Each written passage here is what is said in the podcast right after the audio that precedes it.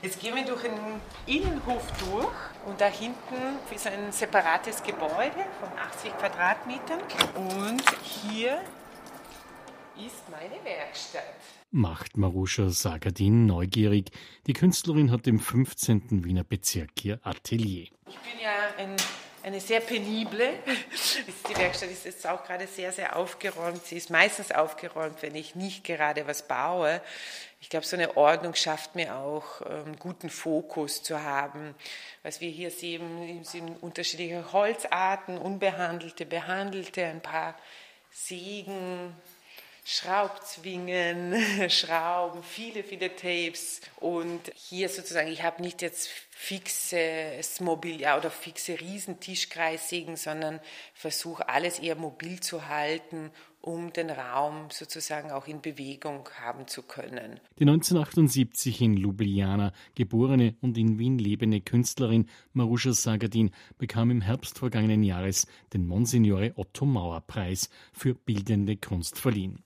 Dieser wurde 1980 mit der Intention errichtet, eine Fortführung der Tätigkeit von Otto Mauer, der von 1907 bis 1973 lebte, zu ermöglichen. Er bemühte sich um den Dialog zwischen katholischer Kirche und wichtigen Entwicklungen in Gesellschaft und Kultur und durch sein Engagement für zeitgenössische Kunst und junge Künstlerinnen und Künstler fand er internationale Anerkennung.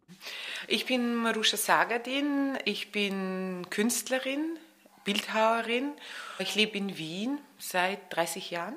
Bin in Slowenien aufgewachsen und bin 91 mit meiner Familie nach Österreich umgezogen und seitdem lebe ich hier.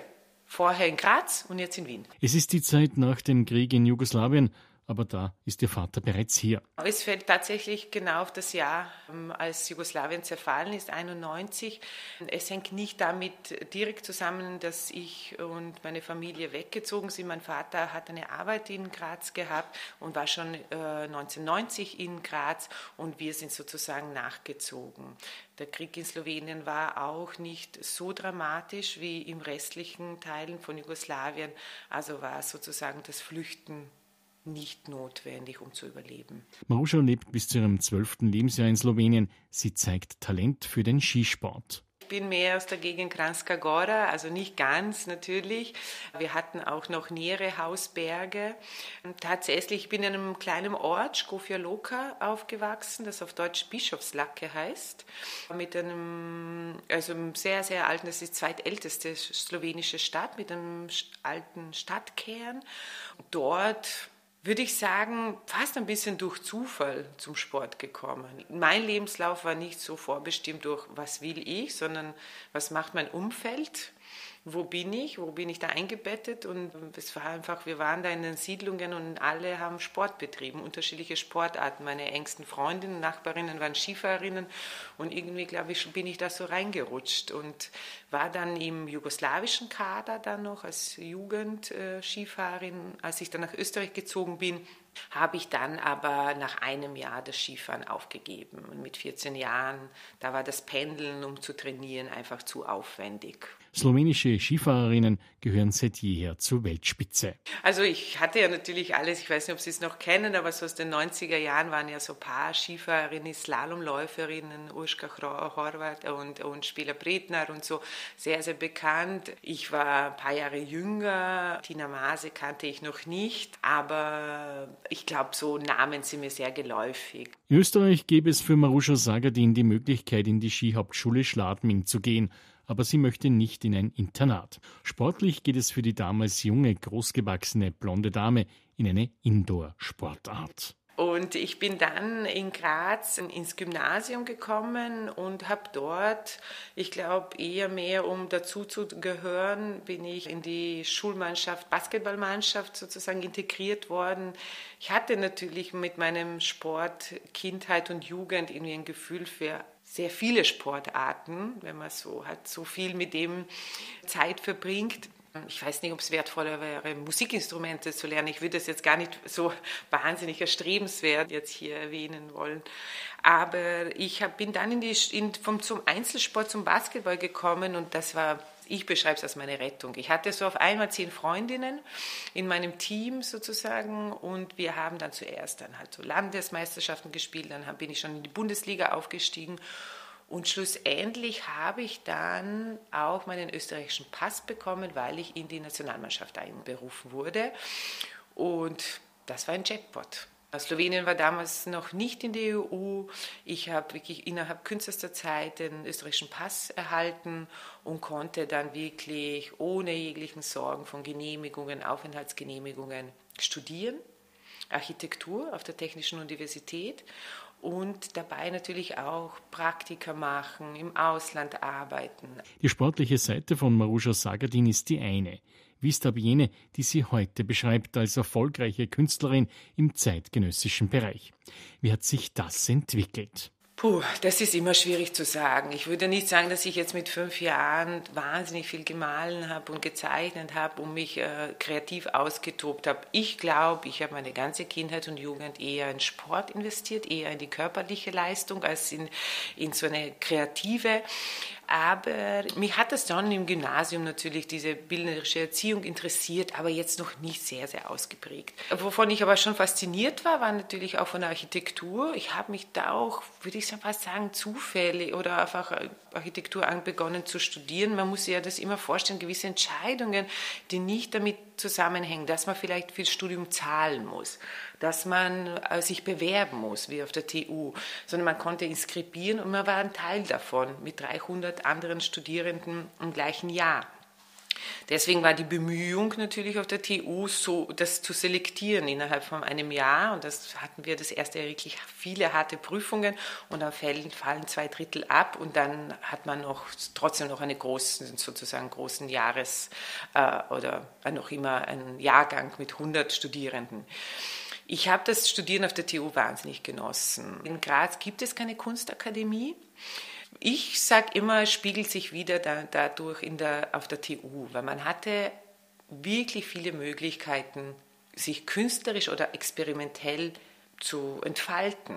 Es gab natürlich die, die, die Grazer, die steirische Architekturszene mit sehr vielen männlichen so Figuren wie den Domenik, Elfried Huth, die Dekonstruktivismus sehr, sehr stark und experimentellen Bau stark geprägt haben, auch den öffentlichen Bau. Aber wir hatten auch Institute, für Zeit, also ein Institut für zeitgenössische Kunst, das geleitet wurde von Hans Kuppelwieser, einem berühmten österreichischen Bildhauer. Bei dem habe ich studiert und er hatte immer tolle Mitarbeiterinnen, Künstlerinnen wie Isa Rosenberger, ebenso Gewinnerin vom Otto Mauer Preis, Sabina Hörtner. Und das waren prägende Figuren. Und ich habe dann, wo ich alle meine Pflichtprüfungen Hochbau, Tiefbau, Statik abgeschlossen und im zweiten Abschnitt natürlich mich wirklich künstlerisch und kreativ und experimentell irgendwie weitergebildet speziell an diesen experimentellen Wohnbauinstituten und zeitgenössische Kunst.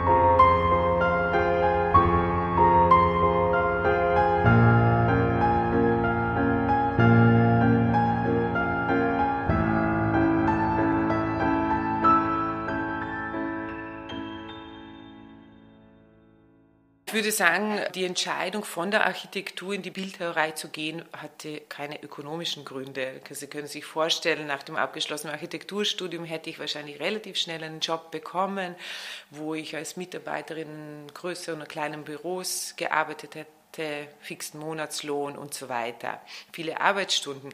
Ich habe mich für was anderes entschieden. Ich habe mich für was Selbstständigeres entschieden, wo ich selbst mich vielleicht noch stark irgendwie entfalten kann oder äh, kreativ sein kann. Ich wusste relativ schnell, ich will selber Zeug machen. Ich will selber Sachen machen, bauen, ausprobieren. Ich bin nicht so eine Tüftlerin am Computer und Renderings gewesen. Ich wollte einfach echt selber tun. Und dieses selber tun ist mir stark geblieben. Also nach wie vor jetzt als Bildhauerin oder bildende Künstlerin baue ich eigentlich 90 Prozent meiner Arbeiten selbst habe große Unterstützung von meinem Partner Johannes Hehl und David Zeller, selber ein Künstler. Mit den beiden arbeite ich oft in der Werkstatt, weil die Sachen mittlerweile zu groß und zu schwer sind. Aber grundsätzlich werden sie nicht ausgelagert an Firmen und wo bei uns nur noch die, oder bei mir nur noch die Planung bleibt, sondern ich habe es wahnsinnig gerne, dass meine Hand und meine Finger sozusagen man da noch sieht und spürt. Die künstlerischen Werke von Marusha Sagadin sind oftmals skulptural und finden sich so an der Schnittstelle von Intervention und Bildhauerei. Das künstlerische Arbeiten stellt man sich wahnsinnig frei immer vor. Man ist aber schon ein bisschen auch eine Unternehmerin im Sinne von, es ist ja nicht so, dass ich hier im Atelier bin und so für mich dahin arbeite und ohne sozusagen zu wissen, wohin das geht, wie es finanziert wird, wer beauftragt es und so weiter. Sondern es ist dieses pragmatische und planerische ganz stark einfach in der künstlerischen Arbeit, in der Atelierarbeit inbegriffen. Ich äh, arbeite mit äh, einer Galerie zusammen, das ist die Christine König Galerie über die ich natürlich erstens sehr, sehr viel Sichtbarkeit bekomme, auch sicher viel Werbung durch sie und auch Möglichkeiten, einfach in den schönen Galerienräumen zu zeigen und dort auch sozusagen an Verkäufen dran zu sein, die ich selber nicht machen muss, sondern das macht die Galeristin und die Mitarbeiterinnen und Mitarbeiter. Da ist man natürlich schon zum Glück ein bisschen freigespielt. Ein zweites Stadtbein, das ist enger verbunden, gebunden an die Architektur, sind Kunst im öffentlichen Raum Projekte. Das sind sehr oft geladene Wettbewerbe. Ich bin dann eine von drei oder fünf Künstlerinnen oder sogar vielleicht Direktvergaben teilweise, die ein Projekt entwickeln für einen bestimmten Bau, für einen bestimmten öffentlichen Raum. Und da gibt es einfach, sind die Produktionsbudgets andere als im Ausstellungskontext und auch klar höhere Honorare. Und das ist meine Einnahmequelle. Oft. Ein Beispiel künstlerischer Intervention im öffentlichen Raum von Marusha Sagadin befand sich am äußeren nordwestlichen Rand des Helmut-Zilk-Parks nahe dem Wiener Hauptbahnhof. Be Girls Go, die sich speziell für weibliche Jugendliche entwickelt hat, ähnlich einem gemütlichen Lieblingspulli oder in diesem Fall einer Baseballkappe, konnten sich diese den Ort aneignen und ihn benutzen. B-Boys sind männliche jugendliche Hip-Hop-Tänzer und Straßenkünstler, deren Namenskürzel bereits die tief verwurzelten Gender-Dynamiken unterstreicht. Diesen setzte Sagadin eine den Mädchen gewidmete, übergroße und leuchtend bunte Baseballkappe auf. Das war ein Projekt von Kunst im öffentlichen Raum Wien. Das war tatsächlich eine direkt sozusagen Einladung ohne Wettbewerb. Und zwar war die Aufgabe oder das, das Ziel für die Jugendlichen was zu schaffen im öffentlichen Raum im 10. Bezirk. Das war äh, der erste Standort von dieser Schildkappe. Das ist eine pink bemahlene Kappe. Die ist gemacht aus Metall, aus Blechen und Stahlträgern.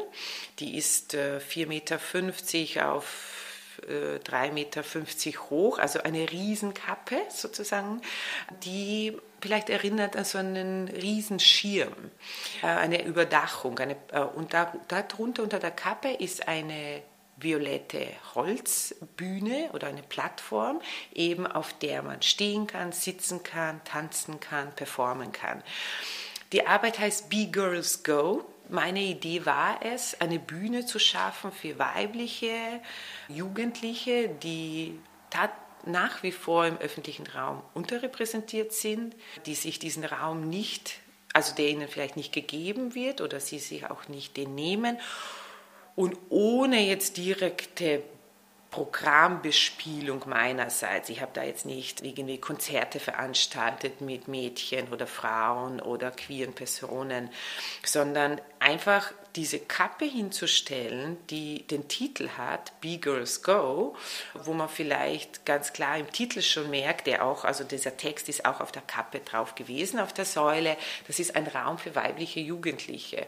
Und allein wenn man das vielleicht sieht, den Text liest, den Titel sich so mal laut vorspricht, hat man vielleicht ein bisschen ein Gefühl dafür bekommen, für wen diese Bühne gemacht ist. Diese Kappe ist dann weiter nach Deutschland gereist, zu einer Skulpturentriennale nach Bingen und ist dann nach dem Jahr zurückgekommen nach Wien.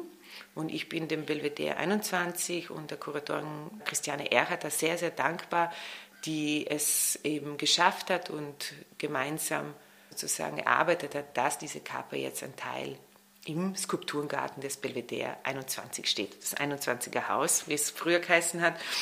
Es heißt Belvedere 21 und genau, das ist jetzt ein Stück, das installiert ist im Skulpturengarten und auch vom Team, vom kuratorischen Team des Belvedere auch programmiert wird. Das heißt, es finden Performances, Lesungen, äh, Konzerte statt.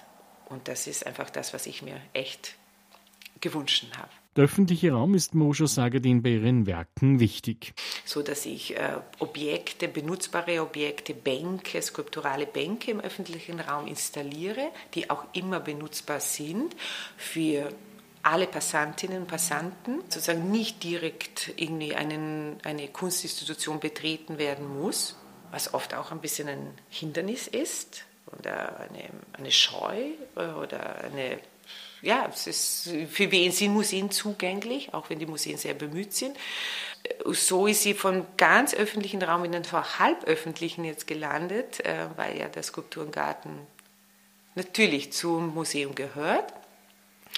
Aber äh, ich bin dankbar für den Inhalt, der sozusagen dieser Skulptur jetzt irgendwie verliehen wird, zusätzlich mit dem Programm. In Göpfritz an der Wild im Waldviertel gibt es eine Installation der Künstlerin im öffentlichen Raum, die zur Benutzung einlädt. Das ist äh, keine Bank, das ist vielmehr so eine Tribüne aus pigmentiertem Beton. Das ist meine einzige permanente Installation im öffentlichen Raum. Die ist auch 10 auf 5 Meter groß, die entlang einer Straße führt und die umarmt sozusagen den Platz vor der Feuerwehr und meine Intention war es auch, so diesen Platz einfach auch dazu zu nutzen, nicht nur für Parkplätze oder temporäre Bespielungen, sondern dass es vielleicht ein neuer Kirchplatz werden könnte. Ähm, sozusagen eine Bühne, eine Tribüne, auf der man sitzen kann, auf der man was beobachten kann, auf der man selbst auch natürlich spielen kann.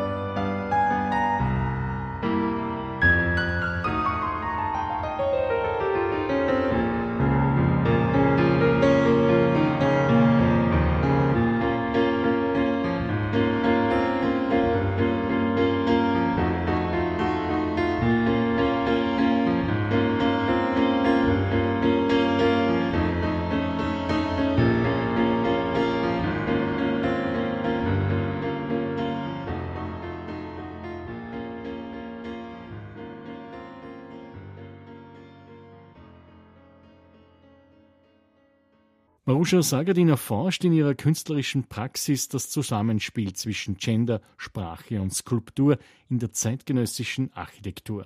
Ihre Installationen und Objekte funktionieren bewusst im Innen- sowie Außenraum gleichermaßen, verweisen auf Elemente der Pop- und Subkultur, arbeiten mit Humor und Übertreibung und werden nicht selten um einen performativen Akt erweitert um die Betrachterinnen und Betrachter einzuladen, aktiv an der Kunst teilzuhaben. Es gibt aber auch andere Projekte, Bänke, die sind unterschiedlichen Ausformungen und Längen und Komplexitäten, baue ich meistens aus Holz und Beton. Eine größte und wahrscheinlich die bekannteste, weil sie am allermeisten schon gezeigt wurde, ist die Bank mit dem Titel Doris. Die ist benannt nach der dorischen Säule, sozusagen eine umgekippte Säule, die jetzt nicht nur dasteht, um so einen repräsentativen Charakter, einen vertikalen Charakter zu haben, sondern wirklich benutzbar zu sein. In der horizontalen auf der drauf sind platziert ein Lipstick, ein Lippenstift, Stöckelschuhe, High Heels und eine Halskette aus Beton. Sozusagen vermeintlich weibliche Accessoires, die aber untragbar sind, weil sie ja zwischen 20 und 30 Kilo wiegen. Diese Bank äh, war installiert in London ursprünglich im Rahmen einer Ausstellung im öffentlichen Raum, wie so eine zweite Bushaltestelle. Sie war dann auch schon in unterschiedlichen Kontexten, in Ausstellungskontexten Wien und Graz installiert und kürzlich in einer großen Einzelausstellung, die ich im Museum Cukrarna in Ljubljana hatte. Maruscha Sagadins künstlerische Praxis an der Schnittstelle von Architektur, Skulptur und Malerei überzeugte die Jury des Monsignore Otto Mauer Preises durch ihre unverkennbare Eigenart, durch ihre Farben und durch ihre Form. Die Farben sind kräftig, blau, gelb, rosa, orangebraun oder weiß. Die Formen erinnern an Werke der Popkunst aus den 1970er oder 80er Jahren. Wer sich ein Bild von Werken Sagadins machen möchte, sei auf die Homepage Otto mauer-fond.at verwiesen. Und bis 4. Februar zeigt die Preisträgerin ausgewählte Arbeiten im Jesuitenfoyer in der Wiener Bäckerstraße 18. Öffnungszeiten jeweils am Donnerstag und Freitag in der Zeit von 16 bis 18 Uhr und am Samstag von 11 bis 13 Uhr. Meine Hauptmaterialien sonst in der bildhauerischen Arbeit sind schon Holz, Beton, manchmal Metall und dann natürlich das Abschluss mit der Farbe. Die Arbeiten, die ich jetzt im Jesuitenfoyer zeige und es sind so ein bisschen so ein, auch so eine zweite Geschichte, die ich sehr oft mache und zwar sind das Papierarbeiten. Das sind alte Werbeplakate, die ich von der Stadt bekomme, die irgendwie um, nicht mehr gebraucht werden, weil die Konzerte abgelaufen sind, weil die Angebote von diversen Supermärkten abgelaufen sind und die haben Hallen, stapelweise alte Poster, sind ihre wertvolle Papiere. Und die bekomme ich teilweise, die werden vielleicht schon auch noch ganz anders verwendet, aber immer wieder bekomme ich so einen riesen Stapel auch und übermal diese Papiere mit meinen Farben, mit denen ich sonst auch die Skulpturen lackiere. Und jetzt in der neuesten Arbeiten baue ich auch starke Alufolie ein und klebe sie auf diese Papiere, so dass die eigentlich die Ränder fast wie so Bleche bekommen. Also sind natürlich dann 0,05 dünne Bleche, aber sie haben so was Steifes und so ist es mir auch möglich, dieses Papier wie ein Material, ein Werkmaterial sozusagen zu falten, zu drehen, zu hängen und äh, in den neuesten Arbeiten imitiere ich auch so städtische Infrastrukturen wie Vorhänge, Schächte, Regenrinnen oder sie sind so wie so kleine Verstecke, kleine Ecken, die auch vielleicht schmutziger werden können. Es gibt ja auch dann von mir immer wieder Zeichnungen drauf oder so Nitrofrottagen, Abdrücke, sodass so gewisse Gebrauchsspuren diesem Material irgendwie erhalten bleiben. Gegenüber am Ignaz-Seipel-Platz in der Jesuitenkirche ist ein Werk von Maruscha Sagadin und zu benutzen. Ich bin jetzt, habe ich mit Gustav Schörkhofer zum Beispiel auch an dieser Ausstellung der Jesuitenkirche und Jesuitenfoyer gearbeitet und er hat es mir auch ermöglicht, eine der Skulpturen, eine skulpturale Bank auch in der Jesuitenkirche zu installieren das ist beeindruckend. Also diese Jesuitenkirche hat ja so was Postmodernes, was Barockes, Postmodernes. Ich, ich lese so eine totale entrückte, fast Postmoderne da drinnen und da sehe ich schon Ähnlichkeiten oder große Inspiration auch für meine Arbeit. Derzeit bereitet Maruscha Sagadin in ihrem Atelier eine große Ausstellung in Deutschland vor. Diese läuft dann im Herbst. Für den Transport ihrer Werke zimmert sie immer spezielle Kästen, wie sie uns abschließend erläutert. Und hier im hintersten, im hinteren Bereich, jetzt habe ich gerade das Licht, ist mein Lager. Das sind, ich bin auch relativ genau mit dem Lagern meiner Arbeiten. Das hat aber sich einfach in, in den letzten Jahren so entwickelt, weil die Arbeiten viel unterwegs sind und sie einfach als einfach sehr präzise gemacht sind und jeder Transport ist ein Risiko. Und deswegen habe ich, baue ich ähm, sehr, sehr gute Holz, also Transportkisten für alle meine Skulpturen.